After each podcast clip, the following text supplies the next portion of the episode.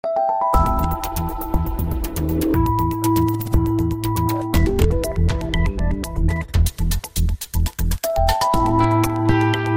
众朋友，亚太经合组织年度峰会上周在旧金山落幕，期间中美领导人旨在缓解紧张关系的会晤，无疑是峰会重头戏。作为世界两大经济强国，美中关系影响着亚太及世界局势。如何看拜习会成果？在重要的台湾议题上，双方表述有何新的意义？对于未来台海局势及即将开跑的台湾大选将产生怎样的影响？我们连线台湾东吴大学政治学系教授刘碧荣，谈谈他的观察。因为这一次的拜习会呢，其实双方都没有很高的一个目标哈，那么总是目的是希望能够缓和他们的关系。那如果就缓和美中之间的紧张对抗的话呢，我觉得这起码达到了一个目的。他们就重新恢复了军事的一一个对话，啊，那么甚至也有一些在拜习会之前呢，双方也就其实就气候变迁也达成一些协议。呃，对于毒品的问题，芬大尼毒品问题呢，那么也达成一些协议。我觉得，因为一开始双方都刻意讲说，这次的目的呢是希望稳定关系，并没有设很多的一个目标，也就是没有太高的期待，所以我们也觉得象征意义呃比较大。啊，但是稳定双方的关系呢，对于整个国际局势，我觉得当然是有正面的一个意义，也有帮助。那么，对于今后的呃美中关系的发展，是否会有一个重大的改变？您觉得？对，对美中的关系呢，其实美中关系中间还有很多问题。比如说，呃，国际上谈到美国跟中国之间，它两个最大的第一、第二大的经济体，那么他们双方的贸易战还在打，比如说投资还在限制，晶片战争也还在打。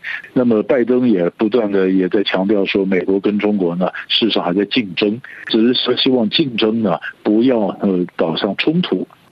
但是呢，这次当然我们在台湾呢，我们比较关注的就是，那么习近平呃讲说，呃外面说那么中共有怎么打台湾的时间表，习近平说没有，没有这个时间表啊。呃，他当然美国承诺说你要不支持台独，但是我并没有说是时间表。那当然这对于呃两岸关系、美中台关系，呃，我觉得都是一个呃相对的稳定的一个表示。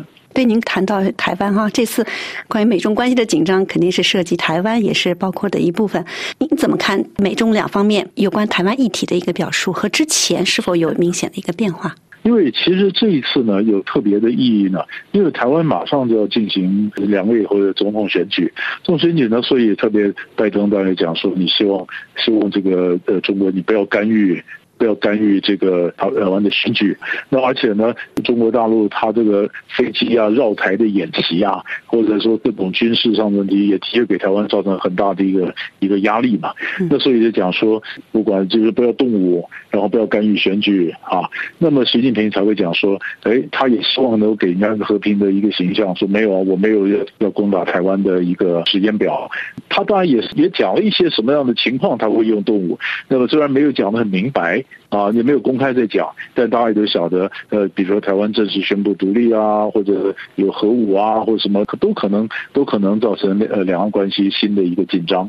但是呢，就目前来讲的话呢，就是希望能够做到中国大陆不要干预到台湾的选举，然后稳定呃台海的这个军事关系。我觉得这次台湾目前觉得，哎，我们觉得审慎的乐观啊，我们觉得哎那还好，我们吃了一个定心丸，就是后面只要不要有各种的挑衅啊或突发事件呢，呃，应该短期内不会有太大的问题。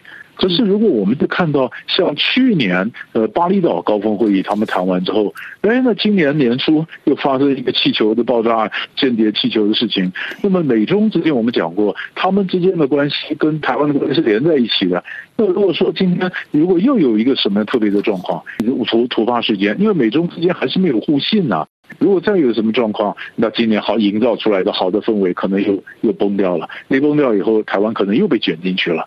所以这是环环相扣的问题，稳住了现在，但是不代表以后就从此一帆风顺，就大家都还必须非常小心才是。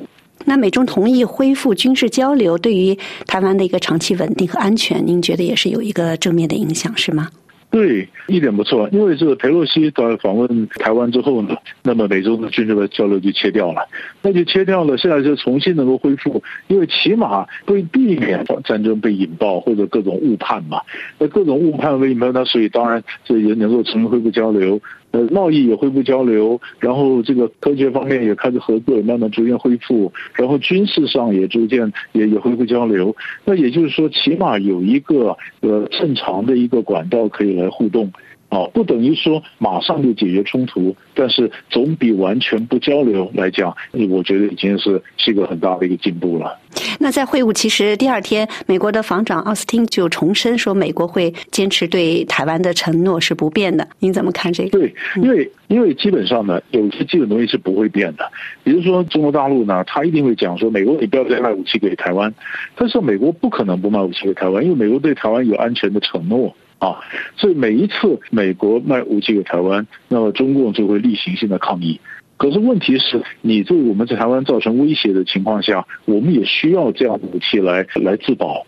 啊，所以这个问题，美国不可能放弃，中国一定会抗议，美国一定继续会卖。那这边就各说各话，那各说各话。可是呢，就就这就讲说，他们中间还是有冲突。但是起码有一些管控冲突稳定的机制，那么可以对话，那么避免它真的是螺旋一般的升高。我觉得这点是是是目前看到这次这次拜习会的一个成就。您刚才也谈到，就这次拜习会之后展示出来关系的一个和解啊，那其实美中之间深刻的那种不信任还是在的，尤其是台湾大选不到两个月就要举行，这是一大考验。您怎么看台湾大选对于美中关系会产生什么样的影响？对，其实台湾的大选呢，就牵涉到说，呃，选出来什么样的一个候选人，谁当选，然后他对于美国、对于中国大陆的一个态度。比如说，假设今天选择选出来一个候选人，那那么，呃，中共认为那是独派的，那是独派的，但是美国还是跟台湾保持良好的关系，那会不会中共就把它解释成为美国你讲好不支持台独的，那你为什么支持一个独派的一个总统？那可是问题是。呃，以我们在台湾来讲，务实的来看，不管谁当选，都不可能正式宣布台独。只是当选不同的候选人跟北京去重建互信，呃，有的比较容易一点，有的比较难一点。但是不可能，我觉得不可能有任何总统会会冒进说我宣布台独。可是这个就影响到任何候选人当然，就他的他的下一步的政策都会影响到美中台的这个关系。啊，所以我们也非常紧张。可是美国这边也是啊，美国也要选举。那美国选举，美国整个氛围对中共都要相对来讲还是比较具有敌意的，所以美国总统也不可能在跟中国问题上做太多的让步，所以他也要应付国内的这些鹰派。所以当时谈完以后呢，各自还是有国内鹰派要应付，还有国内的政治要影响。习近平也需要应付他国内的一些鹰派，所以我们就是担心说，互信没有办法快速建立的情况下。呃，如何稳住可控的范围之内，把冲突能够稳在一定的范围之内？我觉得这是目前大家所能够做的。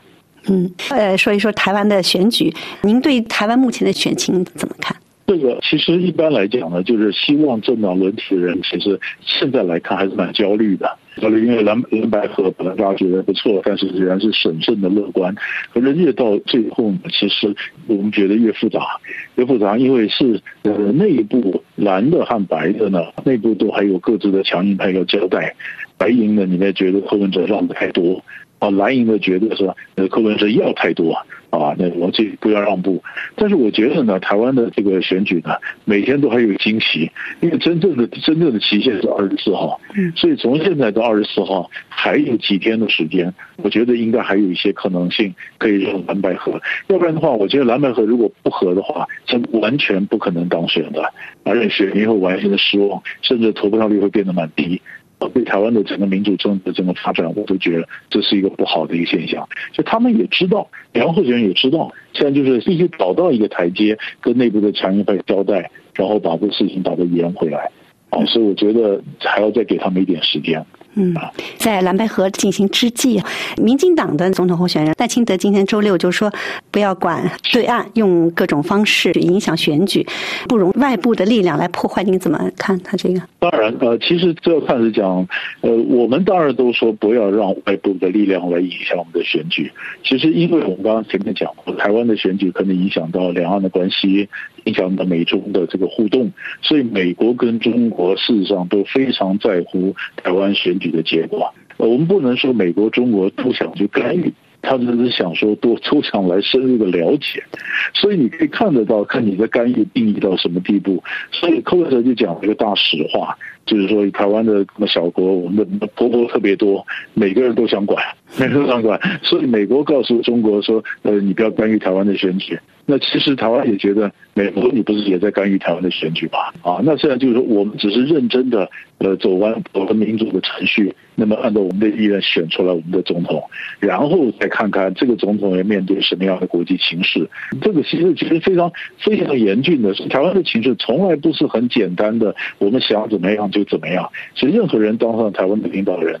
都必须呃考虑到这么复杂的各方的势力的较劲，如何在中间维持平衡，这是呃一个智慧的考验。听众朋友，以上专题节目由林兰采播，感谢 Alexand 的技术合作，感谢您的收听，再会。